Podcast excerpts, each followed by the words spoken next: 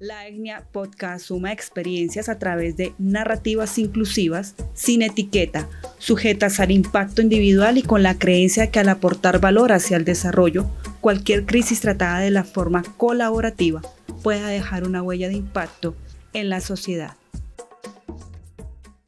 Hola a todos, a todas las personas que han venido escuchando esta segunda temporada de la Etnia Podcast. Muchas gracias por eh, estar aquí, también ser partícipe por medio de sus oídos en medio de esta temporada que ha estado tocando un tema complejo, un tema que muchos quisieran no hablar, que muchos lo consideran tabú, pero que de todas maneras hubo 10 personas que alzaron la mano y dijeron yo también fui abusado. El día de hoy contamos con una coach espiritual, una terapeuta que a lo largo de su vida ha crecido y ha hecho crecer a muchas personas en todo lo que concierne en su espiritualidad, tratando temas tan crudos como es el abuso sexual y que de cierta manera ella nos trae un poco de su experiencia en el campo de la medicina partiendo desde el punto de vista espiritual. Consideramos el día de hoy dar una conclusión general a partir de todos los relatos e historias que se han venido escuchando en esta segunda temporada y que de esta manera las personas que han seguido la secuencia tengan un norte tal vez de una persona que ha ayudado a más individuos fragmentados y que básicamente hoy cerramos la segunda temporada con la experiencia y el relato que Sonia nos va a brindar. Por favor, la bienvenida a Sonia González Camelo.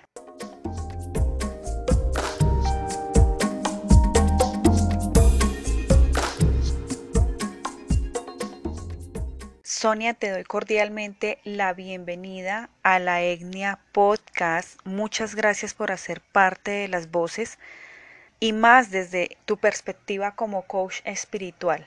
Muchas gracias por atender a nuestra llamada. Muchas gracias por estar aquí. Gracias a ti, Carolina. Gracias a ti por la labor que estás haciendo. Gracias por darme la oportunidad de hablar. Y gracias por permitirle al mundo escuchar a, unos cuantos que están representando a unos muchos. Gracias. Gracias, Sonia. El día de hoy es básicamente un conversatorio contigo y quisiera empezar de atrás hacia adelante. Las víctimas normalmente que yo escuché, cada una de ellas me generó la principal duda y es que ellas llegaban o llegaron al olvido de dejar en sus recuerdos estos terribles episodios y de esa manera seguir por la vida como si nada pasara. ¿Tú cómo consideras estas actitudes? ¿Por qué considerar este tipo de o por qué tomar estas decisiones cuando los temas en el fondo son bastante fuertes? Generalmente, Carito, lo que sucede es que los primeros abusos ocurren cuando somos niños o cuando las personas son niñas y no tienen uno, un asidero relacionado con su sexualidad, frente a su sexualidad. Entonces, eh, algo en el instinto les indica que está mal, que está funcionando mal. Pero eh, confrontar esa situación de maldad no está en la cabeza de los niños todavía, la maldad como tal. Y por eso es preferible olvidar. Mm, que todo aquel que pudo hablar no es una víctima, ya es un sobreviviente. Además, hay un instinto de supervivencia, pero el, concepto de maldad no existe. Así que a medida que va pasando el tiempo, la gente va borrando estas situaciones primero porque se disipa en la, en la, en la historia se va a estudiar, se van con otros amigos, cambian de lugar, cambian de, presentaciones, ¿me entendés? La vida eh, va, fluyendo. y las cosas malas se van olvidando, así como a veces se olvidan las buenas. El viaje es al interior del ser. La etnia podcast.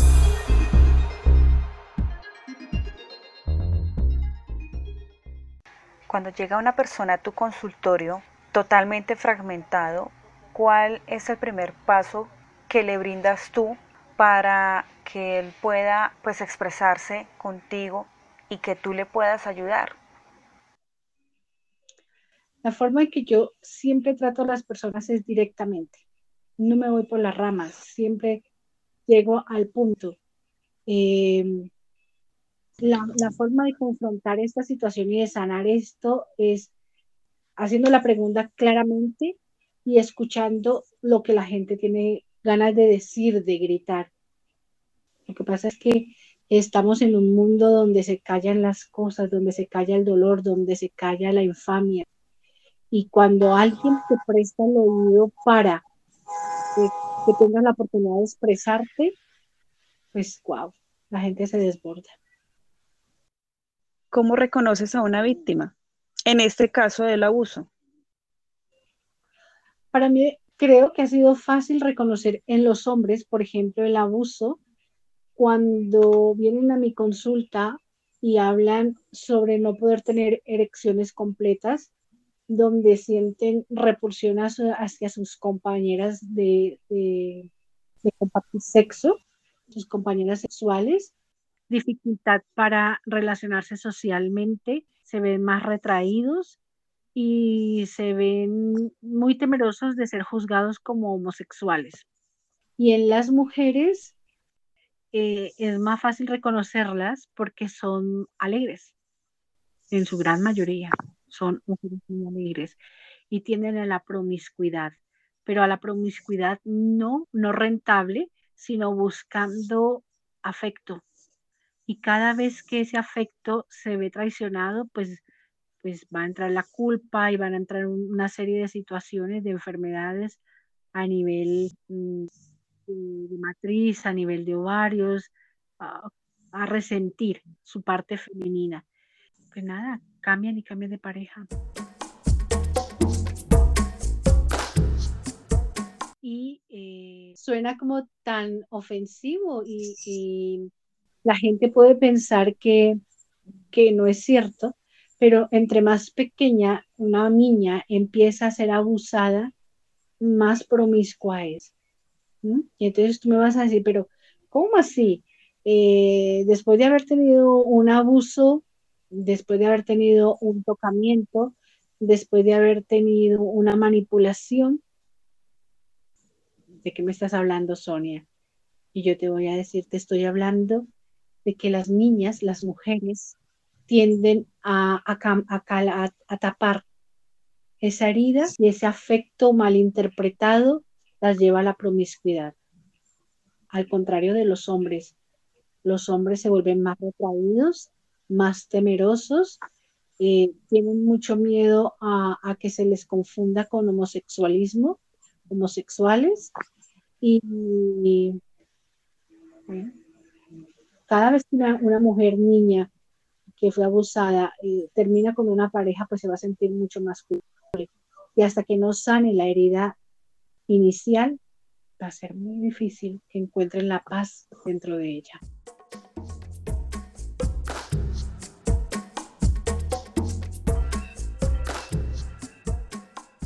Hablas del homosexualismo y pues dentro de los relatos hay una persona que directamente dentro de sus teorías indicaba que él era gay porque desde su niñez fue violado.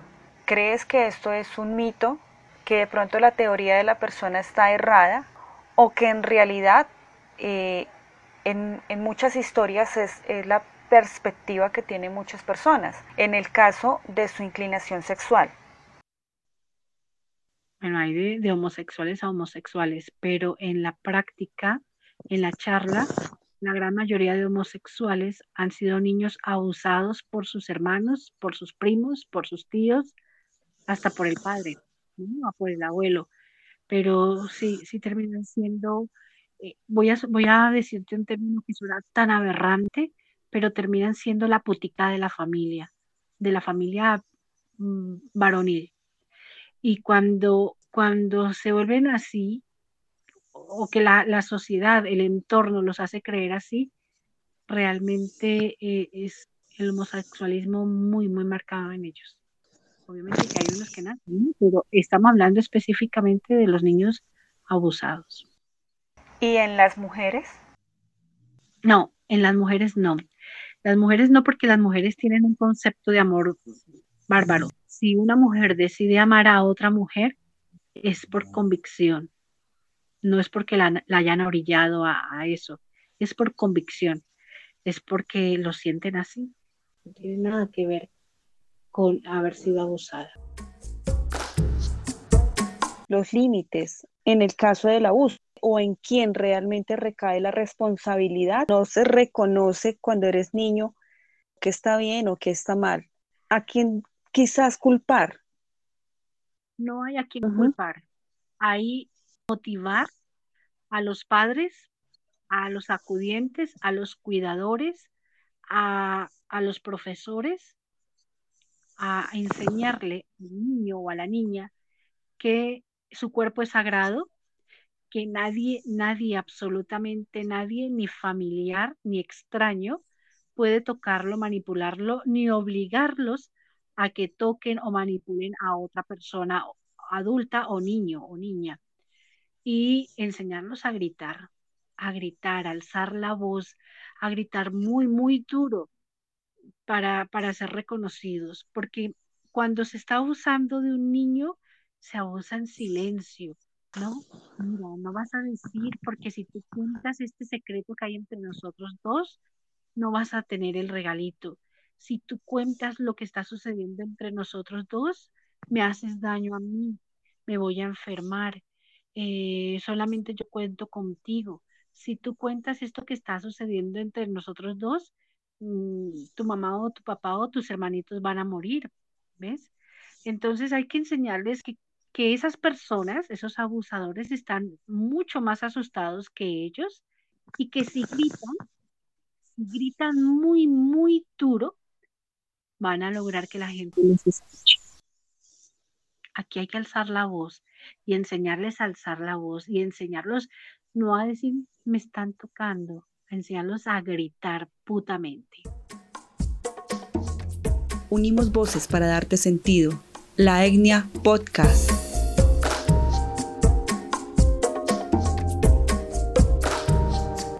Yéndonos un poco hacia la parte de los adultos, ¿cuál de pronto sería más que el consejo? Así como un niño puede gritar, el adulto también lo puede. Por supuesto. Cuando, cuando se encuentran con un, abusador, un violador, un ladrón, un secuestrador, ellos están muertos de miedo, muertos de miedo. Hay que enseñarle a la gente a defenderse, hay que enseñarle a las mujeres y a los hombres a que tomen cursos de autodefensa. Debiera ser una de las clases obligatorios en los colegios y en las universidades, trabajos. Debiera haber una, una hora para enseñar autodefensa y aprender a gritar. Y, y si ya estás en el, en el abuso como tal, a rasguñar, a morder, a traerte el ADN, lo más que puedas del ADN entre tus uñas, entre tus dientes, a tratar de arrancar cabello, a golpear los genitales, a defenderte. Pero si ya no te pudiste defender, a traer la mayor cantidad de muestras de ADN para que puedan culpar y encerrar a esta, a esta persona que está causando tanto dolor. ¿Cómo se acercan las víctimas a ti? Bueno, en mi consulta la gente llega porque le corresponde. Yo no tengo ni un cartel ni nada que indique que estoy dedicada a ser facilitadora y a ser terapeuta. Nada. Soy una persona del común. Llega porque le corresponde. Y llega porque alguien ya obtuvo el beneficio y me recomienda. De hecho, es una de las normas que yo coloco. Hasta que tú no estés sano, hasta que tú no hayas encontrado lo positivo de mí, no me recomiendes. Entonces, llegan primero porque pues también dicto cursos, cursos de Reiki. También hago una, unos talleres que se llama el taller de sanándote, sanándonos, donde le enseño a la gente que si uno solo de los participantes en esos talleres sana, sanan todos los que estén ahí y sana su entorno. Entonces esa es la forma en que, en que llegan a mí.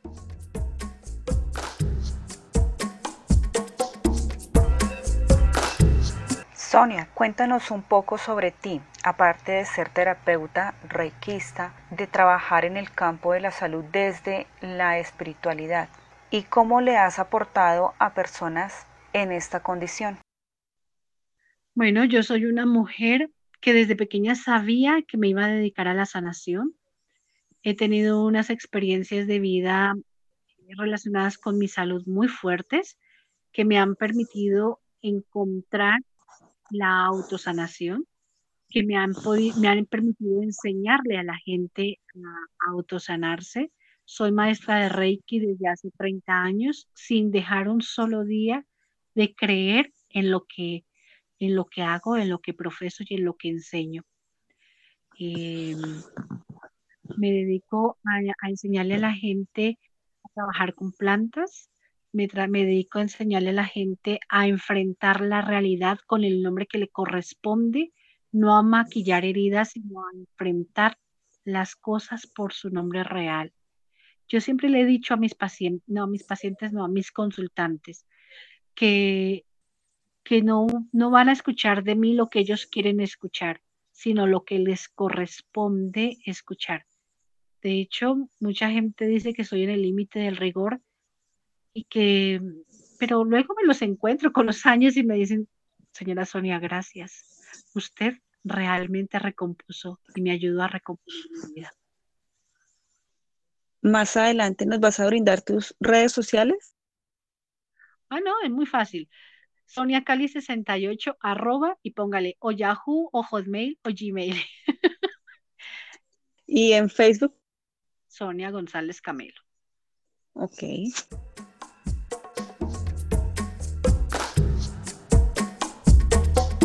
¿Cuál crees que es el primer paso que la víctima debe tomar después de haber sido abusado? En la edad primaria fue o es básicamente donde se toman muchos de los abusos, pero en este caso, después de tomar conciencia, después de decir, ok, algo no anda bien en mi vida, ¿cuál es ese primer paso que el abusado debe tomar?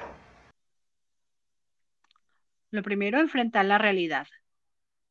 Enfrentar la realidad algo me está ocurriendo, lo tiene olvidado, tiene que ver con algo, algo tengo interno, algo no es exterior, no es de la gente que me rodea, no es de la gente con la que trabajo, no es de los hombres con los que me encuentro ni de las mujeres con las que me encuentro. Algo dentro de mí está fallando. Y cuando tú haces ese planteamiento, buscas asesoría, buscas ir al psicólogo, buscas ir al psiquiatra, buscas ir a la iglesia, buscas ir a un, de una facilitadora. Y cuando empiezan a hablar, resaltan todas las heridas y allí aparecen las olvidadas y las recientes. Así que lo primero es enfrentarse a la realidad. Lo segundo, hacerlo con honestidad y no tratando de proteger al, que me causó el daño o si en caso de un familiar o de o de alguien conocido, de alguien que estuvo cuidándome. No hay que proteger, hay que hablar, hay que hablar. La primer parte de sanar es hablar. Quédate, relatamos historias de la forma más ancestral y primitiva de comunicación oral. Con el inmenso poder de nuestras voces aprenderás de nuestras memorias. La Etnia Podcast. ¿Consideras que hay pasos para sanar? Hablas del primero que es hablar, que es gritar. ¿Cuál de pronto sería el segundo, el tercero, el cuarto, el quinto, para que una persona quede totalmente limpia? Tal vez va a poder solucionar su vida tanto emocional, espiritual, intelectual. Danos cinco pasos. Lo primero que te voy a decir, Carolina, es que tú sanas en el momento que decidas sanar. Si tú no quieres sanar, vas a visitar todos los terapeutas, todos los chamanes, todas las iglesias, todas las facilitadoras, todas las amigas, a todo el mundo. El día que tú decides sanar, cierras definitivamente eso. O sea, tú puedes estar ahí dándole vueltas al asunto N años o un día encontrarte una persona que te ubique y te coloque los pies sobre la tierra y tú digas, wow, la única persona que se hace daño con esto eres tú, porque el violador, el manipulador, el abusador, el que te decía las cosas morbosas, el que te puso a hacer lo que sea, ya te olvidó, ya te olvidó. Eres tú quien lo sigue cargando. Así que o decides sanar o decides seguir gastando dinero. Una de dos. Y pues lo, importante es que alguien te ubique y te lleve a sanar. Y bueno, a partir de, de que has hablado, lo segundo está en, en el perdón. En el perdón, porque tú hiciste lo que podías hacer con los recursos que tenías y, no eres culpable, no eres culpable aunque te lo hayan hecho creer, aunque la misma sociedad, la misma familia te hayan orillado a pensar que eres culpable las cartas, la escritura terapéutica es maravillosa. Yo abogo por las cartas, por escribir, por escribir, desahogar. El gritar, para mí es básico, gritar. Dicen que el que grita en una conversación no tiene la razón, pero el que grita como medio terapéutico, wow, si vieras cómo se desahoga cómo se desahoga, porque estás haciendo evidente lo que guardaste durante tanto tiempo. Y por último, yo creo que cariñitos con plantas, baños, baños deliciosos, calientes, consentidores.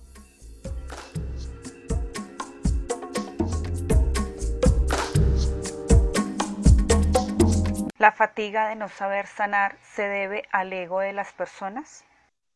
no creo que el ego esté allí involucrado.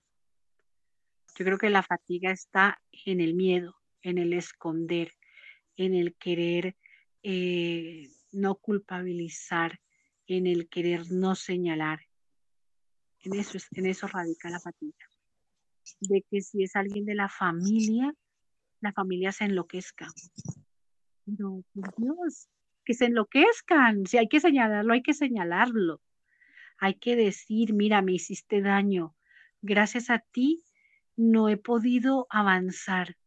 Gracias a lo que me hiciste, hoy eh, estoy en un proceso, pero mi proceso acaba en el momento en que yo te puedo enfrentar, en el momento en que yo te puedo mirar a los ojos y decirte, abusaste de mí. Quiere decir que la diplomacia y la delicadeza hacia los familiares o hacia los amigos que han abusado de una persona no debería existir. No. debería existir. Hay que señalar, hay que decir, hay que gritar. Lo que yo te decía en alguna conversación,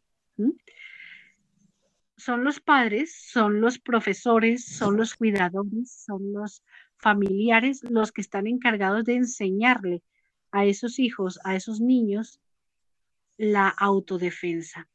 Hay que enseñarles a cuidar su cuerpo, a que nadie puede manipularlos, pero tampoco los puede llevar a que les manipulen el cuerpo a nadie, a nadie.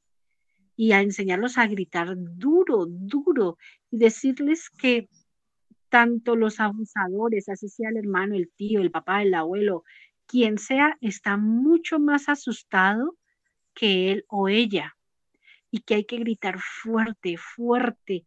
Y así como se grita, ahora le estamos enseñando a los niños y niñas a gritar y defenderse.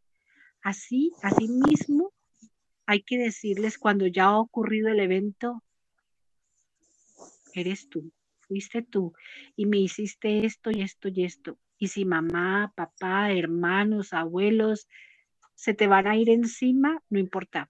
No vale la pena quedarse con esa familia. No vale quedarse la, no vale la pena quedarse con una familia que cree más en la persona que causa daño que en la que realmente sufrió ese daño. Obviamente hay condiciones psicológicas donde pues hay gente mitómana, hay gente que dice y hace cosas por tirársele la vida a otra persona. Allí, allí está la prudencia. Pero ante la duda, no hay duda. No hay duda. Cuando hay duda, no hay duda. Está confirmado. Estás escuchando, La Etnia Podcast.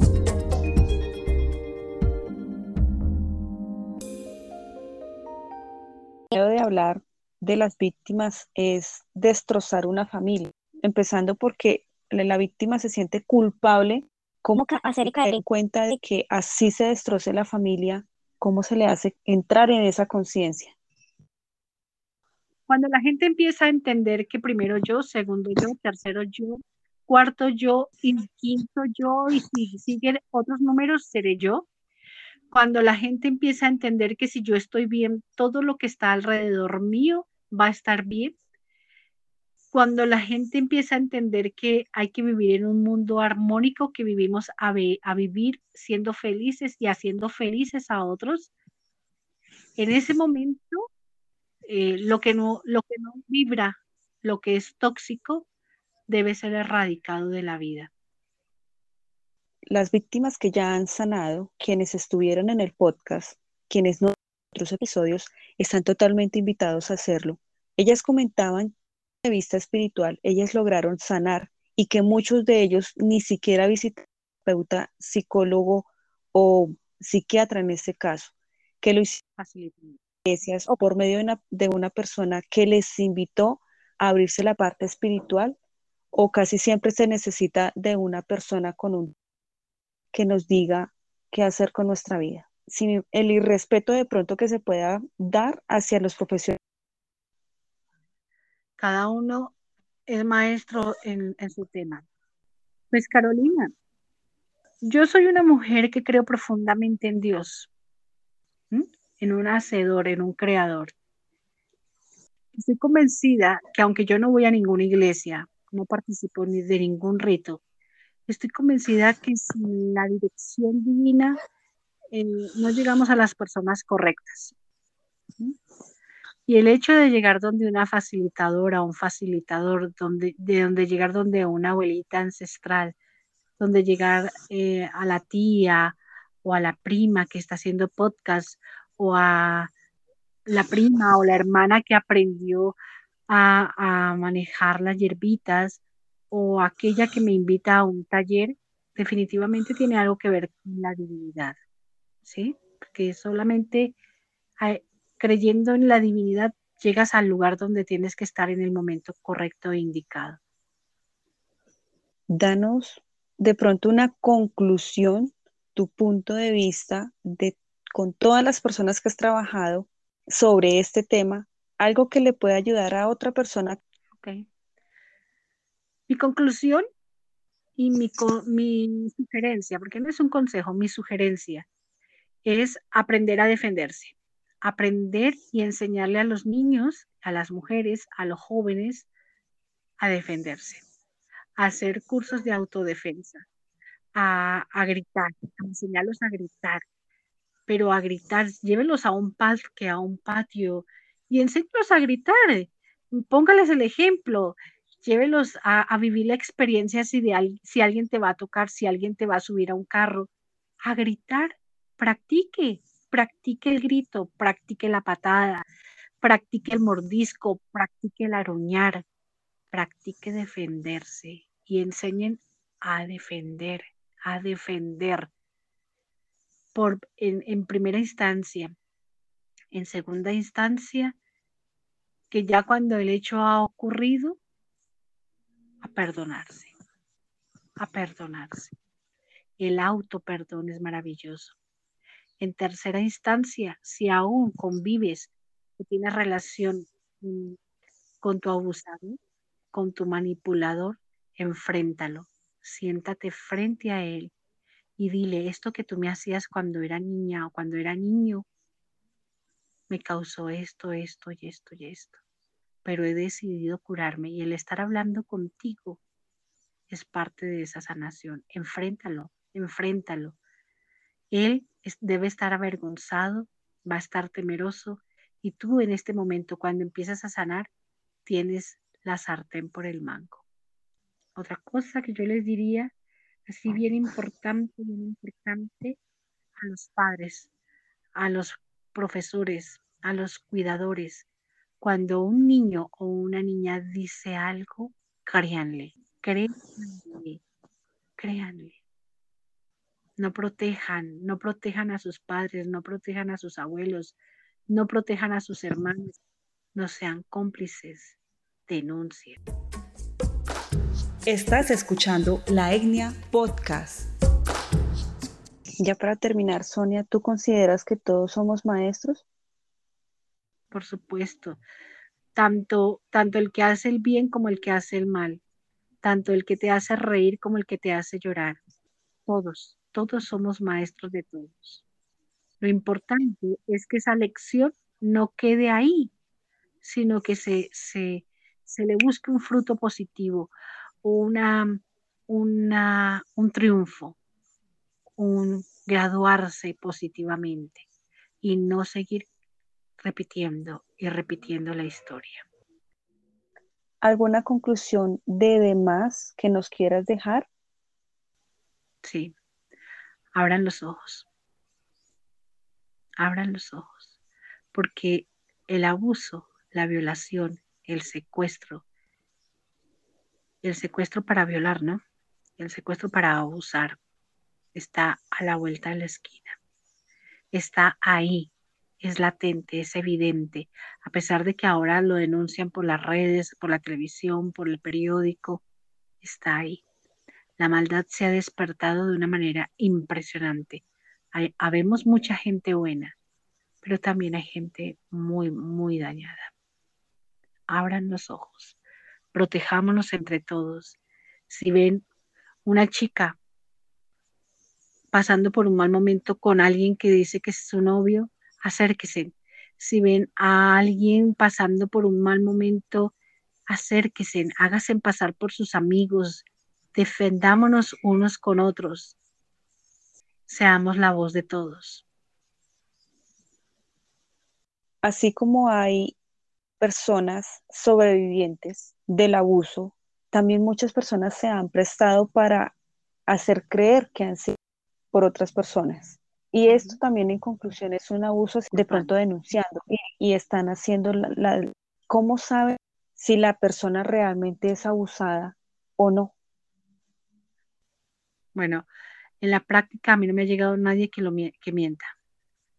No, no me ha llegado.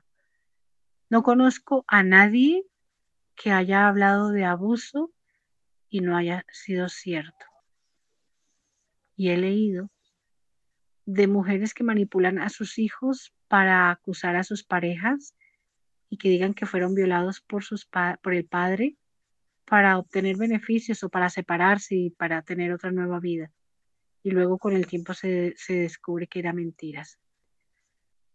Pero me imagino que eh, cuando alguien te enfrenta y te dice, tú me violaste, tú me hiciste, tú me manipulaste, pues habrá que, habrá que buscar la forma de comprobar que yo no lo hice. Gracias, Sonia, por haber compartido con nosotros este pequeño espacio con tu en el campo. Gracias también por haber trabajado con sobrevivientes que de alguna manera han llegado a ti, darles la oportunidad de escucharlos y darles esperanza después de... Dime. Déjame que te interrumpa. Yo soy enemiga de la esperanza. La esperanza es la hermana pobre de la fe. ¿Sí? El día que tú decides sanar, sanas definitivamente por fe, por convicción. No, yo no, nunca les digo a la gente, cuando llega una víctima, cuando llega alguien que tiene su corazón destrozado, independientemente de la herida que tenga, jamás se va con la esperanza de sanar. Se va con la convicción, con la fe de que sanó. Muchas gracias. La responsabilidad vendría siendo los adultos de sanar a su niño interior como tal. La responsabilidad es individual. Cuando ya eres adulto, cuando ya eres adolescente y cuando ya eres niño, ¿no? La responsabilidad es individual. Aquí lo que hay es que cambiar patrones, que de aquí en adelante pongamos a nuestros niños en autodefensa, que nos pongamos nosotros en autodefensa y autocuidado y de esa manera todos nos vamos a ser responsables de no permitir que nos sucedan cosas. Mientras que no tomemos los correctivos, pues sí, seremos víctimas. Nuevamente nos puede para que las personas eh, puedan de pronto contactarte, si así bien lo desean. Claro que sí. Sonia Cali 68, todo en minúscula, arroba Yahoo o Hotmail o Gmail. En el Facebook, Sonia González Camelo. En Instagram, da y recibe Reiki. O Refua Shlema, sanación. O Grupo Empresarial Eventos Afortunados. Muchas gracias, Sonia. Gracias a ti, Carolina. Gracias, gracias por ser la voz de unos pocos y nos cuentan la historia de muchos. Gracias. Gracias.